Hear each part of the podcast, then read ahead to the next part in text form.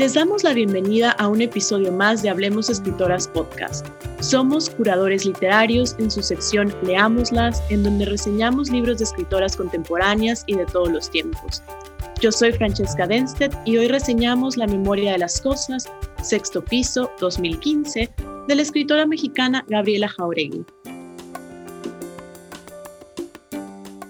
Nacida en la Ciudad de México en 1979, Gabriela Jauregui es una figura intelectual en el panorama cultural mexicano a la que hay que prestar atención. No solo escribe poesía, cuento y ensayo, en inglés y en español, sino su trabajo como editora, antologadora y traductora la posiciona como un referente indispensable de la literatura mexicana y latinoamericana. Es cofundadora de la editorial independiente Surplus, coautora del experimento de creación colectiva Taller de Taquimecanografía Tumbona 2012, junto con Aura Estrada, Laureana Toledo y Mónica de la Torre. Además, es responsable de las antologías Tsunami 1 y 2, Sexto Piso 2018 y 2020, volúmenes que proponen otras maneras de historizar el feminismo, ya no a través de olas, sino como un tsunami que es imposible de parar. Como escritora, ha publicado Control Decay, Akashic Books 2008 y Leash Six Lost Bitch, Song Cape 2016, el libro de cuentos La memoria de las cosas, sexto piso 2015 y Manifiestas Gato Negro Ediciones 2017, una especie de manifiesto remix en contra de la individualización. Esta breve introducción a su figura intelectual deja entrever que el trabajo de Jauregui es bastante diverso tanto en género literario y contenido como en materia de producción, Hoy queremos invitarlos a hacer un breve recorrido de su libro de cuentos La memoria de las cosas, que contiene pequeñas narraciones donde se presta atención a momentos cotidianos, casi invisibles a los ojos, pero que con la ayuda del lenguaje crean todo un mundo que puede o no ser fantástico. Ya la contraportada del libro anuncia que estamos ante un gabinete de curiosidades llenos de objetos e historias dispares que pensábamos conocer, pero que hay algo nuevo que nos cautiva. Los personajes y objetos de los 19 cuentos de este libro están divididos en cuatro reinos, Vegetalia, Mineralia, Animalia y Artificialia, reinos que a su vez son la estructura del libro.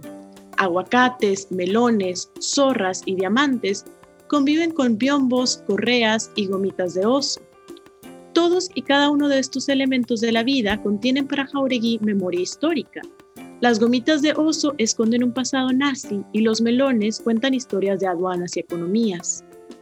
El acto de recordar y narrar la memoria es uno de los grandes temas de la literatura.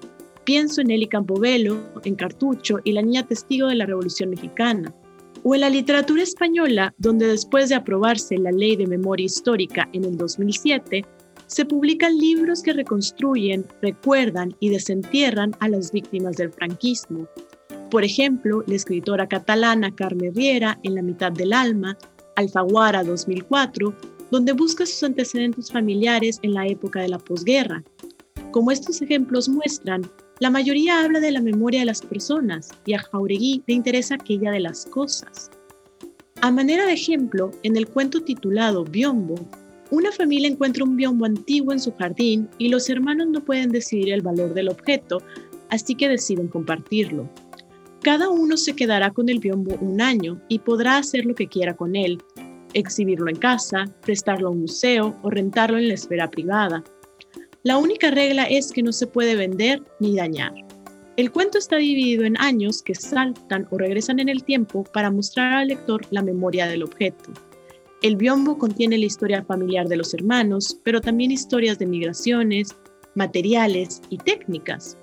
El biombo es una historia del arte y la restauración, y cito, creó tiempo, creó pasado, logró que algo nuevo pareciera antiguo. Es como jugar con el espacio, le dije. Juega con el espacio como el biombo juega con el espacio. Es tres lugares a la vez, no es ninguno, es utopía, escribe la autora.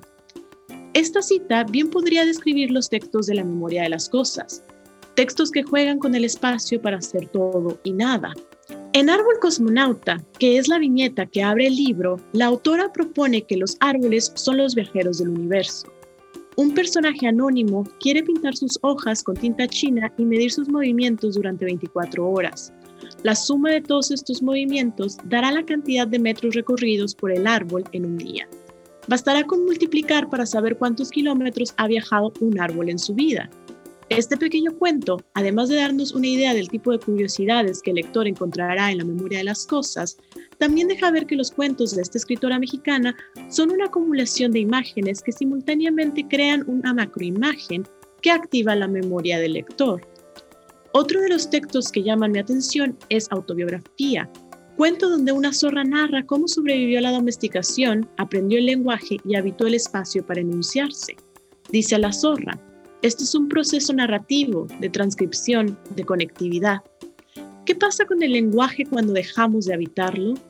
¿Qué pasa con el libro cuando sale de la imprenta para residir en libreros? En Molusco, un artista forja siete caracoles de bronce para después tirarlos a la basura. El objetivo es encontrar o no los caracoles, trazar su vida después de la creación. Estos cuentos dejan dos pistas que apuntan al tipo de literatura que a Jauregui le interesa producir. Por un lado, está el rechazo a la figura individualista del escritor que se ve en experimentos literarios como el libro colectivo, taller de taquimecanografía o en manifiestas. Por el otro, y quizá de manera menos obvia, el interés por los afectos que la literatura crea. La memoria de las cosas es el proceso de la suma de conectividades del lector. Tomando en cuenta que el trabajo de Jauregui siempre ha sido político, Hacer traducción, el feminismo y apostar por una editorial independiente pueden ser formas de habitar y hacer política. Si en Tsunami lo político surge de lo colectivo, el espacio público y las mujeres, en la memoria de las cosas hay un interés por lo privado, individual y el objeto. Me llama la atención que en la memoria de las cosas pareciera que solo hay imágenes inconexas cuyo resultado es producir placer por la curiosidad.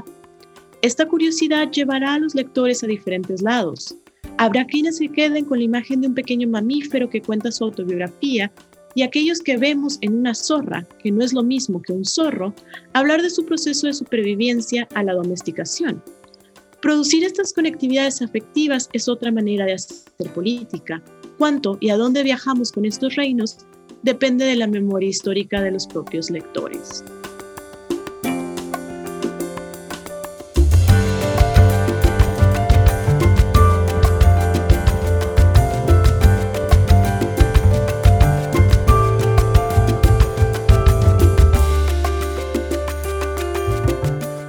Gracias por habernos acompañado en este episodio. Se despide el equipo de Hablemos Escritoras Podcast, curadores literarios. Yo soy Francesca Denstedt y los invitamos a que nos sigan cada semana y a visitar nuestra página web www.hablemosescritoras.com.